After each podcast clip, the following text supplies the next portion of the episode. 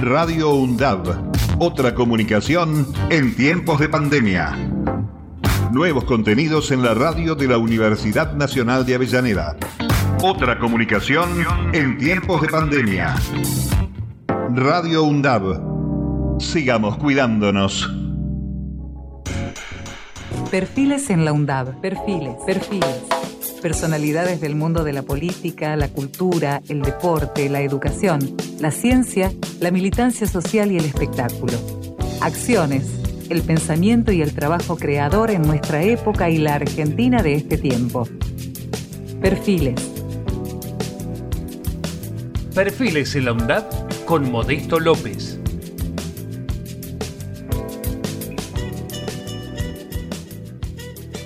¿Cómo te va, Modesto? Gracias por estar eh, charlando con nosotros aquí en este programa. Gracias a ti, Mario, por comunicarte conmigo. Hacía mucho que, no hablamos, efectivamente ha pasado mucho tiempo y, y la pandemia y la virtualidad este, contribuyeron para que podamos charlar en este momento. Eh, quiero preguntarte, ¿cuánto hace que estás en México ya? ¿Cuánto hace que decidiste radicarte en México? Y ya van 42 años. Es decir que, si no recuerdo mal, porque te sigo, te sigo en las publicaciones, te sigo a partir de Pentagrama, a poco de andar en México eh, apareció Pentagrama, ¿no? Vino al mundo Pentagrama que el año pasado cumplió 40 años, ni más ni menos. El 6 de octubre cumplimos 40 años de andar en el surco.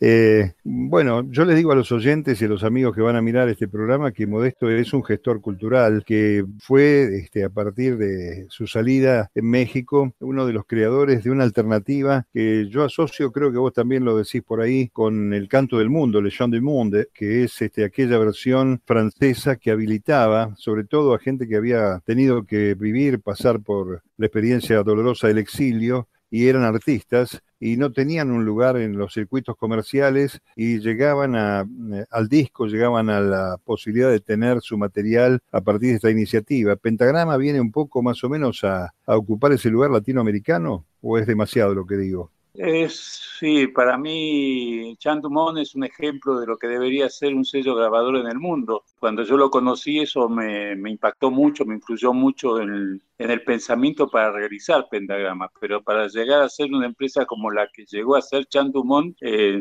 nos resta bastante. Pero sí sigue siendo un ejemplo de conducta, de ideológicamente, fue el sello que apoyó a los argelinos, a los cantantes, a los músicos argelinos, al exilio portugués, al exilio latinoamericano, que fue maravillosa. Eso fue un ejemplo para Pentagrama. Eh, Modesto, hay, este, hay en el México del año 80 un circuito comercial muy cargado, muy marcado. Me acuerdo yo que eran tiempos de las compañías grabadoras multinacionales fuertes y encontraste qué cosa eh, eh, para el perfil de Pentagrama. Muchísimos artistas sin oportunidad de llegar al disco. Así es, eh, yo observaba que habiendo inclusive algunos sellos independientes de aquella época, como difusora del folclore, a pesar de haber esos sellos, este, no cubrían todas las necesidades que se exigían para difundir la música que se producía en México. Y yo entendí que había que crear un sello grabador alternativo este, con una propuesta eh, digna de, de, difundir lo que yo estaba observando y escuchando en México y en América Latina. ¿Y cómo se plasma Pentagrama? ¿Cómo, cómo llega a hacerse realidad? ¿En qué condiciones? Porque tampoco era muy sencillo, imagino, eh, venir de un espacio libre, independiente de estas eh, redes comerciales, para constituir, para dirigir una compañía de esta característica? Por América Latina con el grupo Siripo. Previamente yo en el 73 realicé una gira solo, en solitario, con una cámara fotográfica y 100 dólares, viajé por América Latina tratando de reconocer y reconocerme en la realidad cultural de América Latina. Este, eso me ayudó mucho a mí para entender varias cosas o, para abrirme las ventanas a otros mundos. Este, entonces, cuando ese, yo vine en el 73, luego vine eh, con el grupo Siripo viajando por 12 países de América Latina, una gira de un año, posteriormente otra gira de seis meses. Y bueno, cuando ya definitivamente vengo a México, que me encuentro aquí con mi actual compañera Marta, que, con la cual llevamos viviendo 42 años, este, es que me invitan a trabajar en el sello grabador Fotón, que era un sello de aquella época, que precisamente en ese momento estaba por producir los discos de los orimareños, de Alfredo Citarrosa, de grupos de Venezuela, y me invitan a trabajar y me toca a mí producir estos discos, las últimas etapas de estos discos que te menciono, y, y también de Oscar Chávez, en esos momentos es cuando lo conozco, en aquella época lamentablemente fallecido por este condenable virus, este, que se nos llevó en estos tiempos. Ya se va a cumplir un año de la muerte de Oscar. El próximo día, el Día del Niño, precisamente el 30 de abril, se cumple un año de la muerte de Oscar Chávez, gran compañero, músico y amigo. Este, entonces, en aquella época, en el 70 y precisamente en el año 79, me invitan a trabajar en este sello Fotón.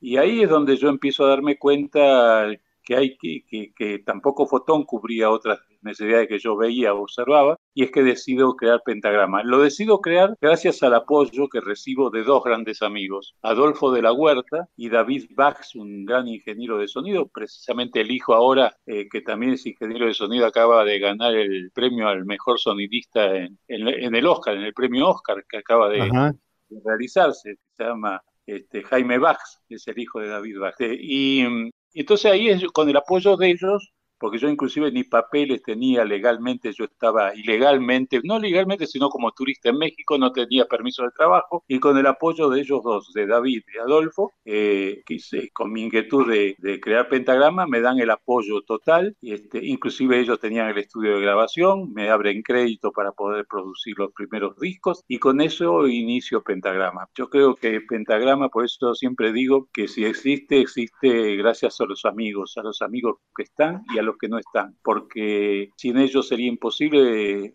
esta utopía, es, muy utópico crear este sello grabador pentagrama y, mantenerse durante tantos años. Este, yo siempre digo esto, que, que para mí cultivar la amistad, y más en estos tiempos, es fundamental. Es lo único, creo que me salva a mí o que nos puede salvar a nosotros. Eh, cuidar, cultivar la, la, amistad que hemos tenido a lo largo de todos estos años con viejos y queridos amigos, como te decía, los que están y los que no están. Eh, sí, sin duda alguna. Estás nombrando allí, yo recuerdo esa fecha haga el 30 de abril del año pasado, Oscar Chávez, este, más allá de ser un pilar de Pentagrama, no hay duda, los que conocemos un poco más la historia, los que hemos tenido la suerte de tener y tenemos el, material de, Pentagrama, sabemos que hay además un vínculo estrecho con Oscar Chávez, la familia personal tuyo, con él, este, lo que hace doblemente doloroso, imagino, esa, esa pérdida vale la pena que lo recordemos, seguramente entre nuestra charla va a aparecer allí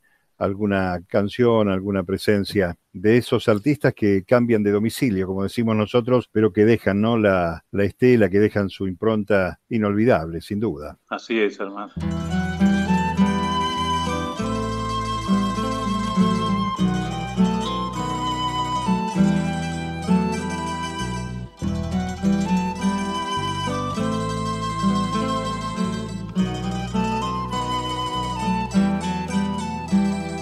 Sueño soñaba anoche, soñito del alma mía, soñaba con mis amores que en mis brazos los tenía.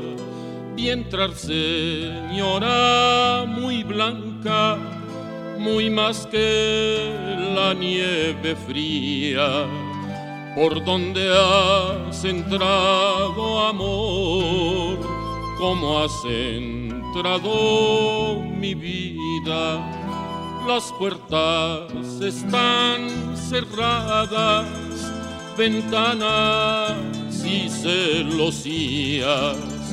No soy el amor amante, soy la muerte, Dios me envía hay muerte tan rigurosa,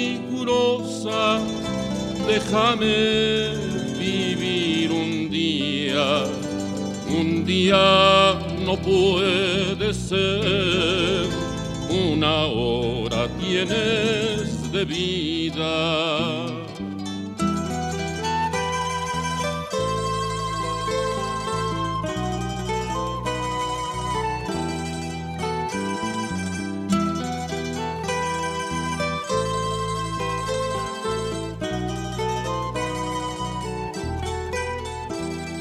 Deprisa se calzaba, muy deprisa se vestía, ya se va para la calle en donde su amor vivía. Ábreme las puertas blancas, ábreme las puertas niña ¿Cómo te podré yo abrir si la ocasión no es venida? Mi padre se fue a palacio, mi madre no está dormida. Si no me abres esta noche, nunca me abrirás, querida la muerte me anda rondando, junto a ti vida sería. Vete bajo mi ventana, donde labraba y cosía.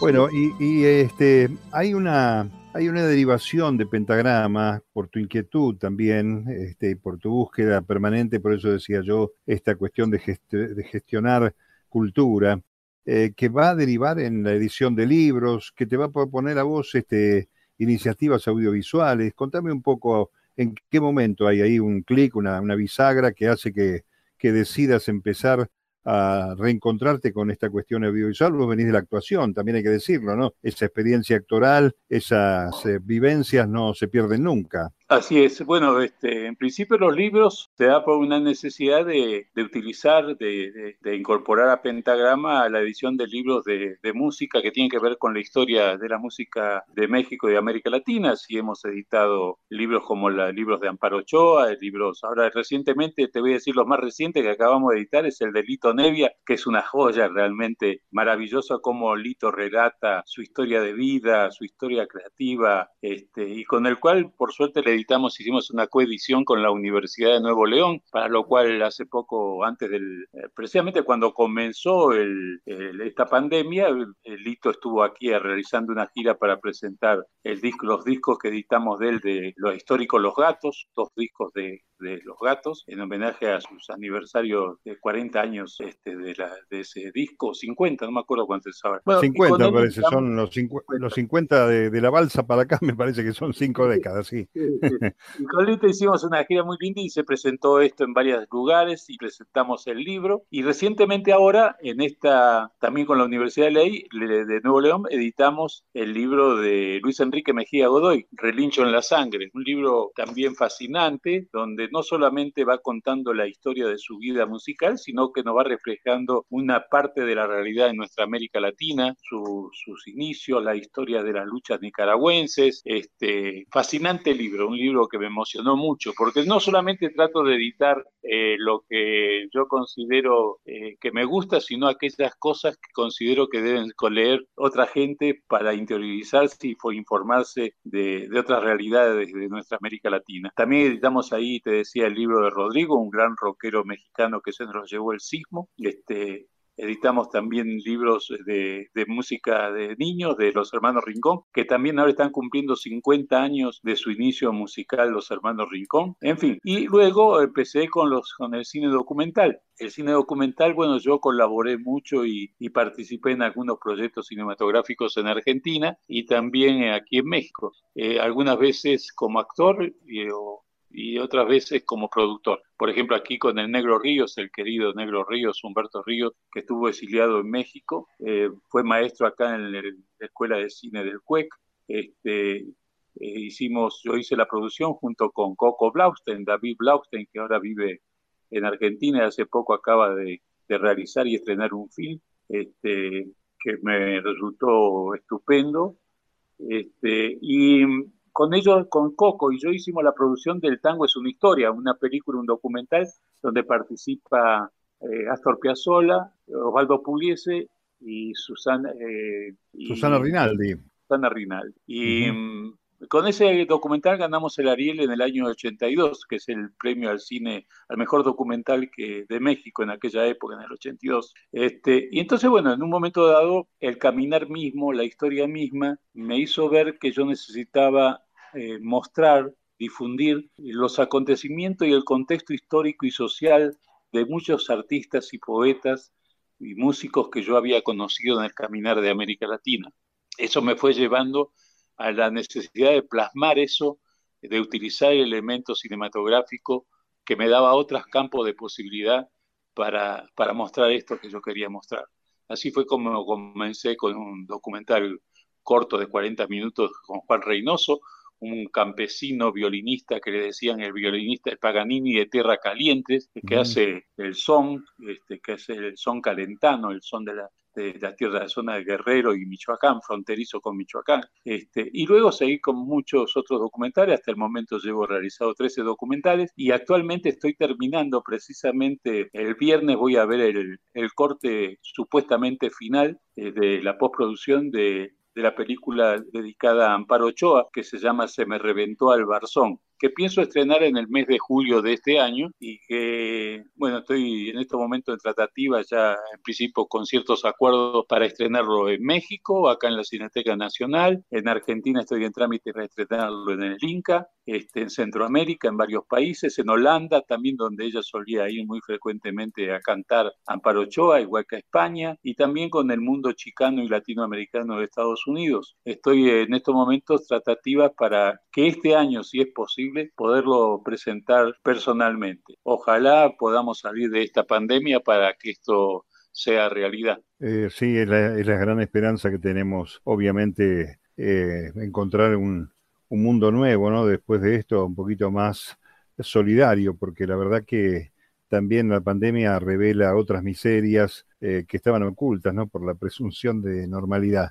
quiero detenerme un minuto, este, modesto, en en una cosa que nos pasa, sobre todo los veteranos, que es la desaparición tanto del disco como del libro objeto, el libro y, el disco físico, eh, reemplazado por la cuestión digital. Eh, ¿Qué es lo que pasa en ese sentido cuando hay una compañía de esta magnitud con este con el cariño. Yo tengo este, el honor y el gusto de haber recibido materiales tuyos, trabajados con mucho arte, con mucho cuidado, este, incluso este, advirtiendo que no había que este, permitir que se los copiara y eso sumaba más calidad incluso al arte. ¿Qué pasa ahora con la cuestión digital y el libro y el disco físicos? Y es un problema, un problema grande, este, porque además se pierde el contacto con muchas cosas, porque hoy en día también lo digital lleva a escuchar por escuchar sin tener información de ningún tipo, ¿no? Entonces, este, eh, y es terrible porque además se va conformando un gusto de acuerdo a los intereses ideológicos de los que manejan todo este sistema de comunicación. Entonces, este, es grave, es grave no solamente por lo económico que puede llevar a la extinción de pequeños sellos grabadores, este, sino, vuelvo a insistir, en lo que informa y en, lo que, en los intereses que están detrás de todo esto. Yo entiendo que este sistema de comunicación actual, de difusión de digital, eh, de alguna manera este, elimina y favorece a intereses que yo no comparto, que yo nunca compartí. Y creo que la gran mayoría de la población no está preparado ni le interesa esto porque todavía estamos en una época donde mucha gente le gustaría tener el disco físico y donde mucha gente le gustaría leer el libro físico y, y ellos lo que intentan es que esto desaparezca, para ellos tener un control total y absoluto, porque inclusive, fíjate tú que para que yo pueda vender las ventas digitales tengo que depender de las grandes empresas transnacionales, que ellos son los que determinan hasta la forma en que tengo que presentar el disco. O sea, ellos tienen encolumnado, Este, el género musical lo determinan ellos. Este, ¿Cómo explicarle a una gente lo que es el son calentano? ¿Dónde lo meten ellos? ¿En qué parte de la música lo meten? ¿Dónde les voy a explicar lo que es la música cardenche de México? ¿Dónde voy a explicar ciertas cosas, ¿no? Como ocurren, tantas, tantas cosas que ocurren alrededor de esto y los documentos que nosotros acompañábamos el disco, acompañamos el disco, donde va toda la información, qué sé yo, el disco de Oscar Chávez por ejemplo, para citar algunos, de la Guerra Civil Española, va acompañado de un libro, de un documento, de un cuadernillo, que tiene 76 páginas.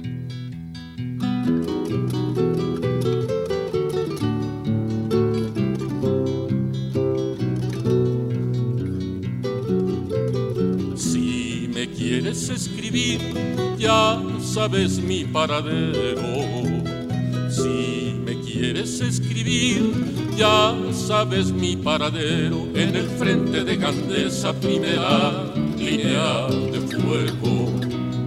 En el frente de Gandesa, primera línea de fuego. Si me quieres escribir, ya sabes mi paradero. Si me quieres escribir, ya sabes mi paradero. Tercera brigada mixta, primera línea de fuego. Tercera brigada mixta, primera línea de fuego. Aunque me tiren el puente y también la pasarela. Aunque me tiren el puente y también la pasarela, me verás pasar el Ebro en un barquito de vela. Me verás pasar el Ebro en un barquito de vela. Diez mil veces que los tire, diez mil veces los haremos. Diez veces que los tiren, diez mil veces los haremos. Tenemos cabeza dura, los del cuerpo de ingenieros. Tenemos cabeza dura, los del cuerpo de ingenieros. En el Ebro se han hundido las banderas italianas. En el Ebro se han hundido las banderas italianas y en los puentes solo quedan las que son republicanas. Y en los puentes solo quedan las que son republicanas.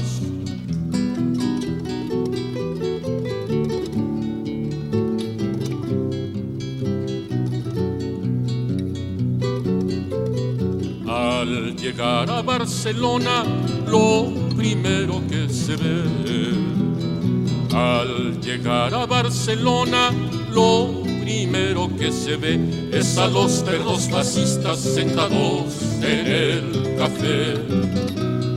Es a los perros fascistas sentados en el café.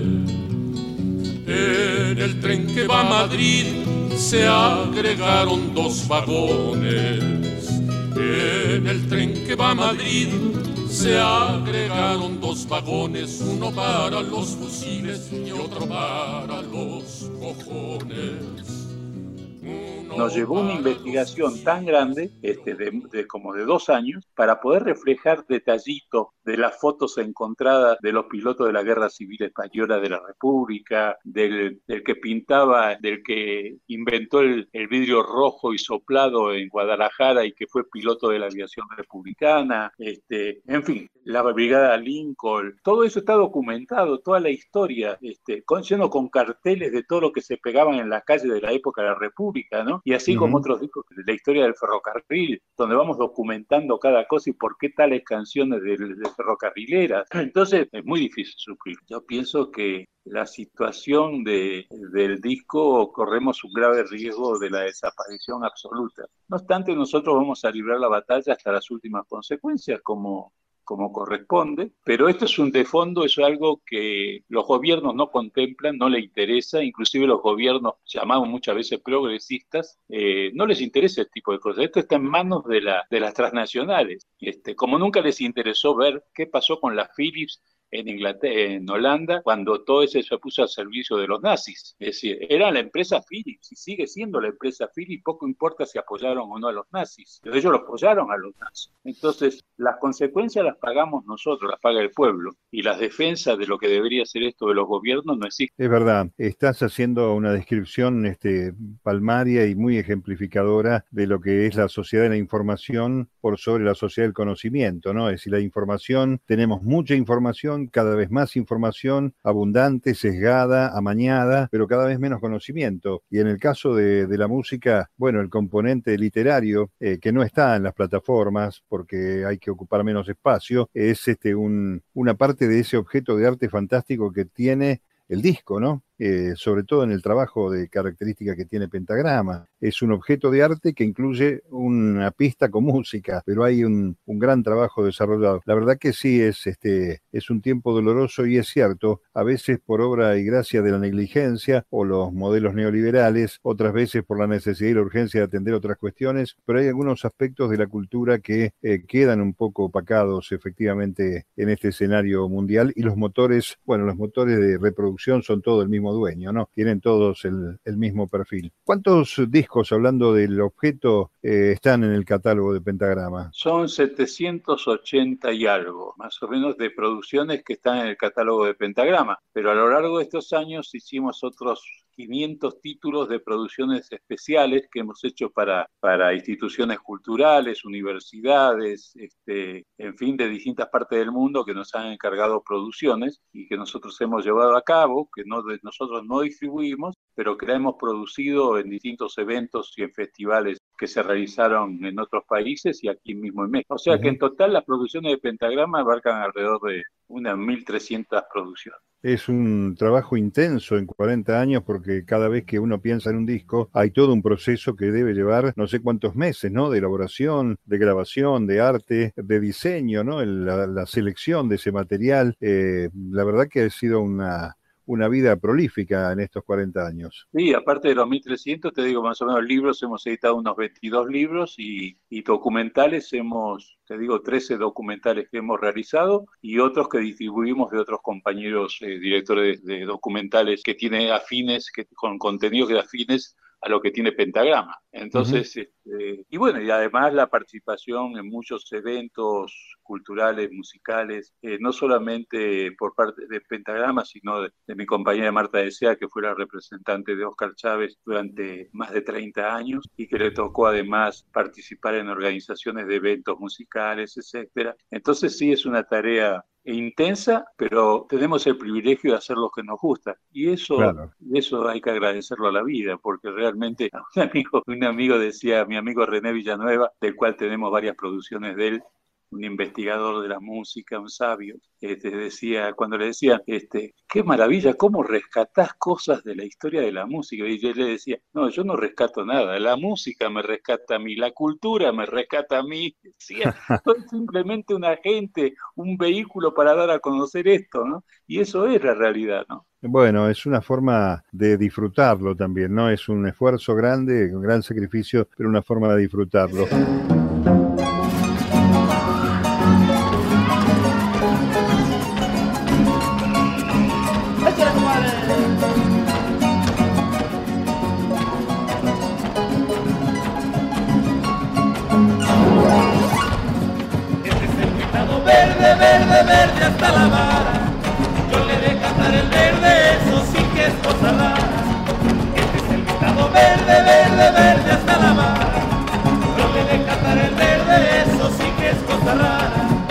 Ay que sí que sí, ay que sí que no.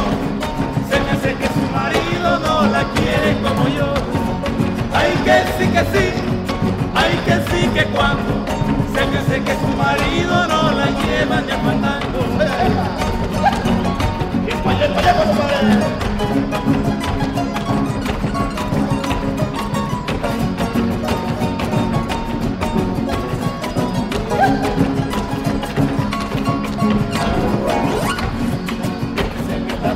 Verde, verde, verde hasta la punta. Si tú me dices te quiero, yo te quiero más que nunca. Este es el verde, verde, verde hasta la punta. Si tú me dices te quiero, yo te quiero más que nunca. Ay que sí que sí, ay que sí que no. Se me hace que su marido no la quiere como yo. Ay que sí que sí, ay que sí que cuando. Se me hace que su marido no la lleva ni al fandango. Así se baila la cosa, sigue tu madre. Puro guerrero. verde, verde, verde hasta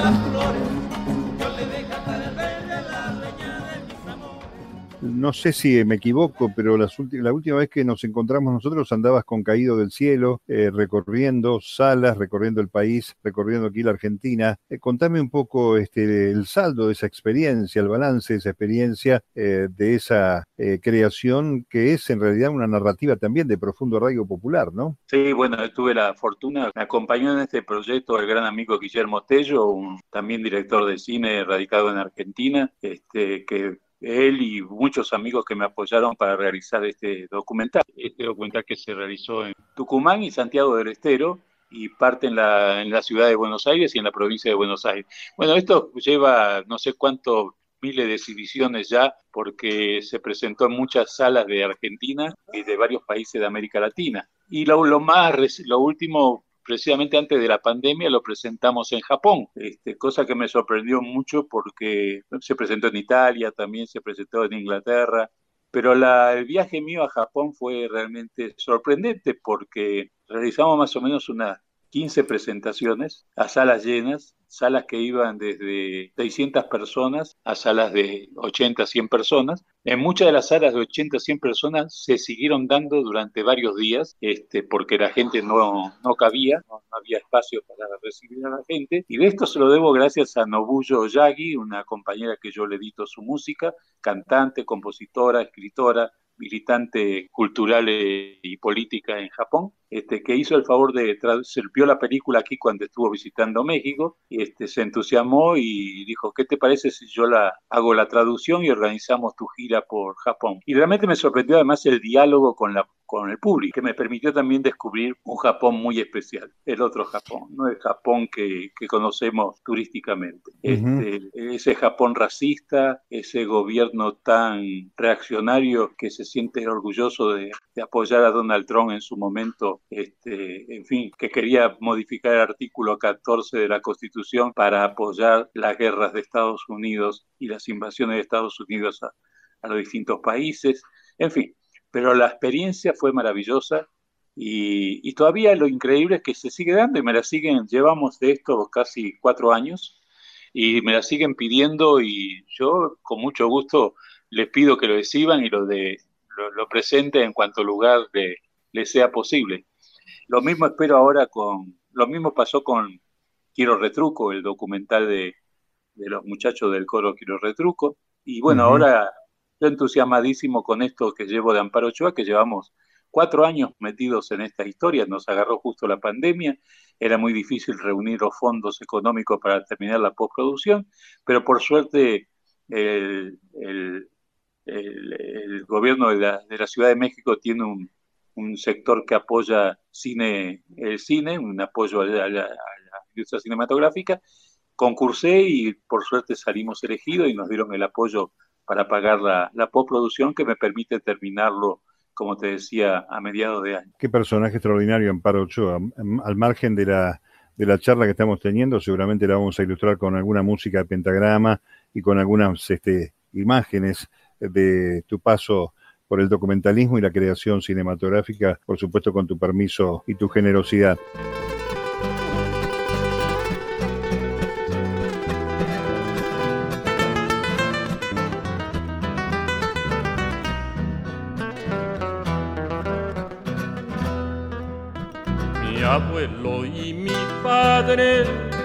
Murieron por la justicia.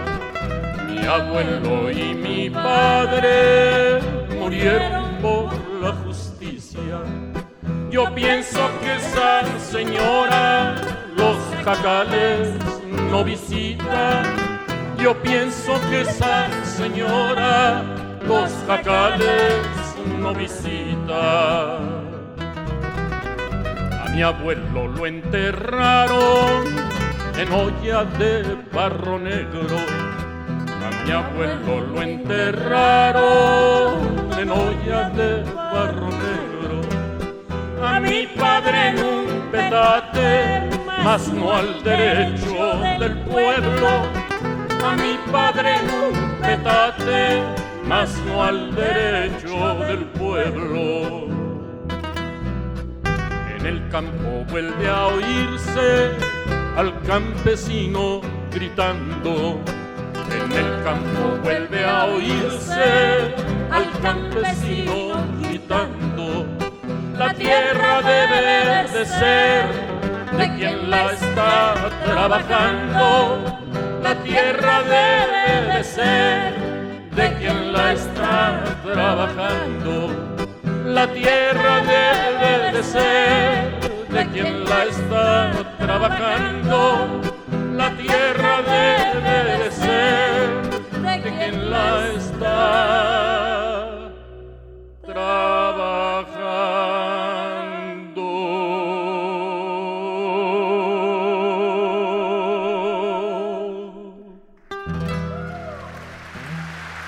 En el escenario de la pandemia, eh, contame un poco cómo ha sido esta experiencia de un año largo eh, para seguir trabajando, entreteniéndote, este, metiéndote la cabeza en la tarea, escapando un poco del rigor de la, de la cuestión de la enfermedad.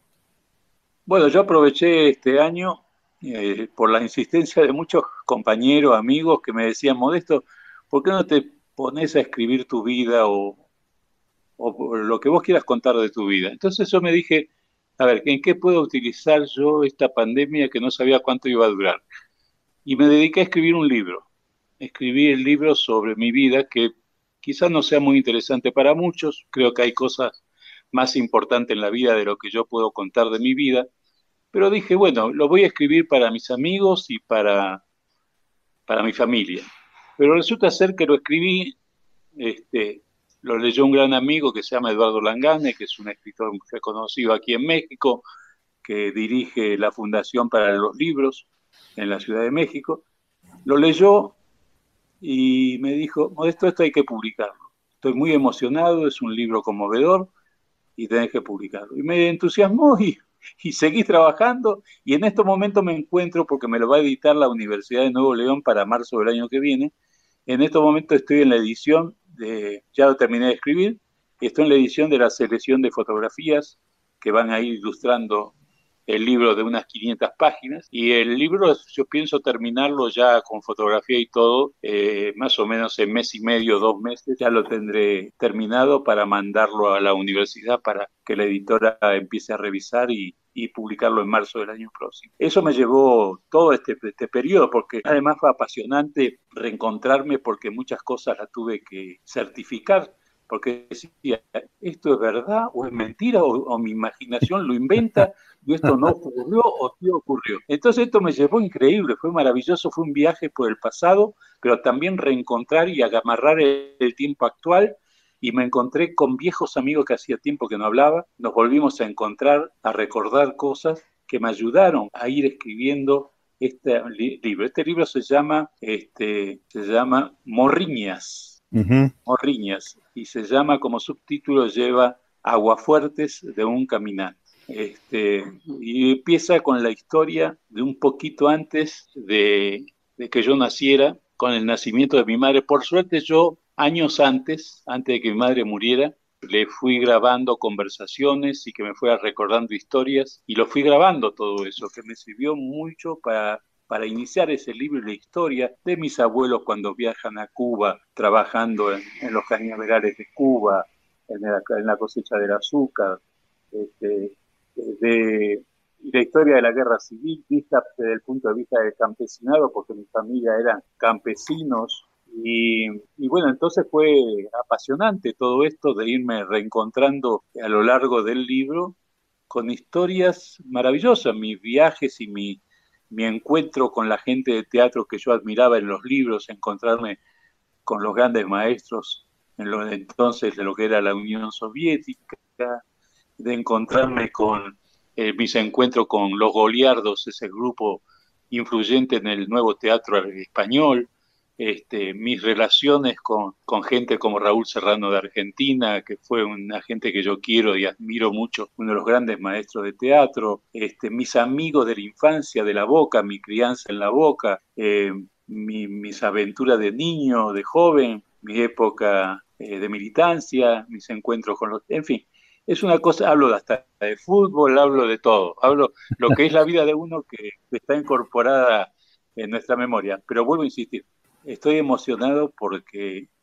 el encuentro con los viejos amigos es maravilloso. Fíjate que uno de los amigos que me encontré fue un amigo que influyó y tuvo una, una importante decisión en el destino de mi vida. Eh, Amadeo Gravino es un poeta argentino que yo había perdido y que él entró a trabajar en la fábrica de engranajes de paracaja de velocidad cuando yo tenía 17, 18 años, y él también. Entró a trabajar ahí un día él, yo ya venía trabajando de los 13 años, 14 que trabajaba ahí, y él fue el que me empezó a meter el bichito de la cultura, porque para mí hasta esa época, para mí la vida era empichar bien, ir a las milongas, este, levantarme una mina y pasarla bien porque además yo trabajaba, ganaba plata, mis padres no me reclamaban ningún dinero, y él fue el que me inició y me se fue, me acompañó a la escuela de teatro Casa Cuberta, que era el último de Fray Mocho que quedaba. Bueno, fue el que me inculcó y se metió conmigo. A él lo que menos le interesaba el teatro, me, me cercó los libros de Neruda, me incitó a escribir y me alentó. Y yo jamás volví a verlo después de todos estos años. Y voy a España y me encuentro con mi amigo, mi viejo amigo Jorge Cochazó, al que también hacía como 40 años que no vivía, no, no veía, y me dice, no, Amadeo vive y está en Argentina. Y con Amadeo Gravino volvimos a comunicarnos. Y ahora estamos permanentemente en comunicación, recibiendo su poesía. Tiene muchos libros publicados, pero él siendo un hombre que tuvo más acceso a la cultura de lo que yo tenía, fue un hombre que decidió prácticamente, influyó en mi destino y tiene mucho que ver en que hoy esté yo aquí.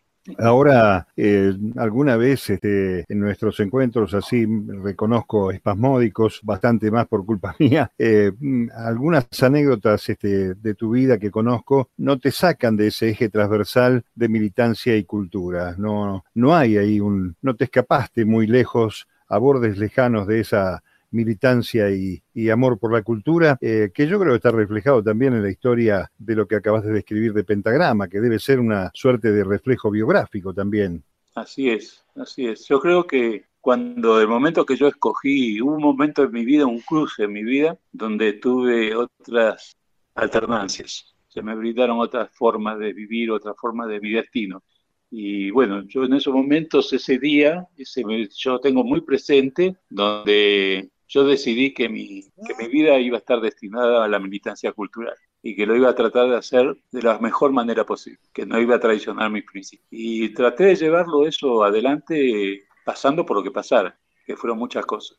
Y, este, y yo creo que, además te digo una cosa, volviendo a lo de los amigos, yo hay momentos que como a todo el mundo le ocurre, hay momentos que uno se cae abajo, ¿no? Son tantas las cosas que pasan en la vida que a veces que uno tiene ganas de mandar todo al diablo, ¿no? Pero en esos momentos de debilidad, este, yo me recuerdo de todos mis compañeros, de los que fueron capaces de dar la vida, de los que fueron los que los que tienen que ver con lo que yo soy. Yo a veces me quedo, digo, a veces es necesario quedarse en silencio, necesita uno a veces pararse, silenciarse y escuchar esas voces, escuchar. Y es maravilloso, ¿no? Porque es la que te vuelve a, te da energía para seguir adelante. Dice, no te caigas, hay que seguir, ¿no? Hay que seguir porque otros dieron la vida para que tú existas y eso no es cualquier cosa. No solamente mi familia, mis padres, este, mis hijas, mis hijos, eh, mi, mi esposa, sino toda esa cantidad de compañeros que nos siguen habitando. Son los que hacen posible que uno sea lo que es o lo que pretende ser. Está muy bien, está, está clarísimo y además este, yo creo que eh, cuando dije que se reflejaba en, la, en el trayecto de pentagrama, lo hago pensando en que cada construcción de ese material que salió a la luz también lo hizo desde el producto del afecto, con esa persona, con esos grupos o con esas búsquedas de encuentros de amigos que no tenían un canal de expresión y lo encontraron a través de la compañía eh, que refleja esa militancia por la cultura, esa descripción tan linda que estás haciendo. Yo creo que cada, cada disco debe ser también un capítulo de esa historia de vida. Así es. Cada disco es una partecita de, todo lo que somos. No solamente yo, sino de todos los que me acompañan y los que forman parte de Pentagramas. ¿no? Sin duda alguna. Eh, yo me acuerdo, Modesto, para traerte un poco más atrás en la historia y a lo mejor también esté reflejado en el libro, sin tratar de adivinar o, robarte alguna página, de una anécdota tuya que, que tiene que ver con, este, con mi medio de vida, que es la radio. Eh, si no me equivoco, año 68, en el Ongañato, en un primero de mayo, este, en el estudio de Radio El Mundo, ¿es así? ¿Lo tengo fresco ese recuerdo? Sí, fresco, pero no lo cuento eso en el libro porque no lo cuento. Bueno, bueno. Sí, le doy un dato, le doy un dato general, pero no, no cuento en detalle. Está bien, está bien. No, no, pero me acuerdo porque yo, este, una de las cosas que recuerdo eh, marca esa, un poco por la coincidencia del escenario, que es un sitio donde uno ha caminado y camina o, o trata de volver a caminar en la pandemia, y que es la radio, y además este, con la mirada efectivamente puesta en la reivindicación, ¿no? en el derecho, en la solidaridad, en el pensamiento. Por eso digo que este, eh, debe ser este, fantástico ese reencuentro con este, más que cantera, vivero, porque cantera es piedra, el vivero es un poco más de vida en ese semillero de recuerdos enormes que tiene el trayecto de, de tu vida y que qué bueno que esté plasmado en un libro. ¿eh? sí, sí, sí, es parte de la historia que uno lleva adentro. Me alegro, y te me alegro mucho. además el, Sí, adelante, adelante. el que recuerdes eso. No, te recuerdo, me, te agradezco que recuerdes eso. Para mí fue un hecho importante, pero que guardo en mi cajita del corazón, en, en mi espíritu, en mi sentimiento, que a uno también lo va formando, ¿no? A uno también lo forma eh, las alegrías y las dificultades de la vida. Y, y, y también en momentos de la vida que se exige a uno olvidarse de las cuestiones individuales y ponerse al servicio de la gente. Y entonces hubo muchos momentos en donde o yo era egoísta conmigo y decía, no, sigo caminando y solucionando problemas míos, o soy parte de un todo y, participo a cambiar esto con, con la mayoría, que muchas veces la mayoría eh, no participa de la realidad. Le interesa más salvarse él solo que, que se salven todos, ¿no? O que se salve la mayoría de la gente. Vivimos un mundo que nos ha llevado a esto, ¿no? A, un- a cultivar el egoísmo, el individualismo, y eso lo vemos perfectamente ahora, con la pandemia, vemos que la vileza, la- el egoísmo de mucha gente en, en todos los países, no solamente en México, también en Argentina, lo veo y escucho y leo y sé por mi familia que vive en Argentina lo que acontece y, y da mucha tristura, ¿no?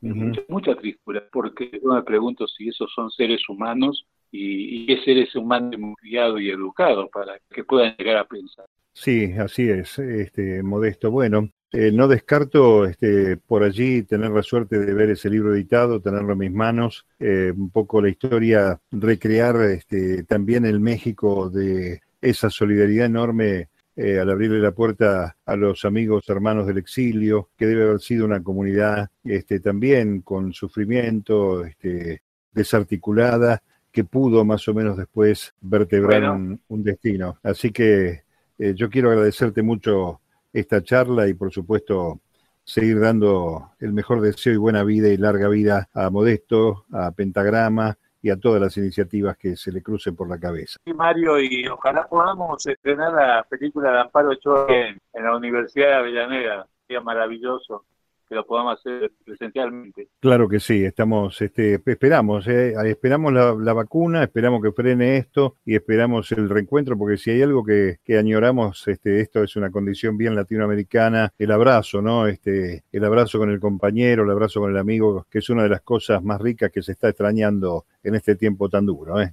Un abrazo. Gran abrazo, modesto querido, ¿eh? Un saludo a toda la familia, a Marta y a todo el equipo de Pentagrama, a toda la gente que te acompaña y te cuida. ¿eh? Un abrazo grande, de corazón. Un fuerte, fuerte abrazo. Modesto López es cineasta, promotor musical y documentalista. De nacionalidad española y argentina. Modesto López está radicado en México desde la década de los años 70. Miembro de la Red Internacional de Escritores por la Tierra. También ha sido director de la compañía Ediciones Pentagrama, la cual publica y edita libros y discos relacionados a la red. Como cineasta, Modesto ha sido el director, productor y editor de los documentales Ernesto Cardenal 2006, Todavía cantamos, Coro Quiero Retruco 2012 y El Caído del Cielo 2018, documental que fue proyectado en México a través de la Cineteca Nacional. Dicha producción ha tenido tanto éxito que ha llegado a ser proyectada en Japón a inicios de 2019. El Caído del Cielo relata la historia de un hombre que durante la prueba piloto de la dictadura argentina fue atrapado por simpatizar con Perón y lanzado desde un avión, cayendo en el pueblo Pozo Hondo, donde la gente lo convirtió en un santo. Perfiles, acciones, el pensamiento y el trabajo creador destinado al tiempo que se viene. Perfiles en la UNDAP.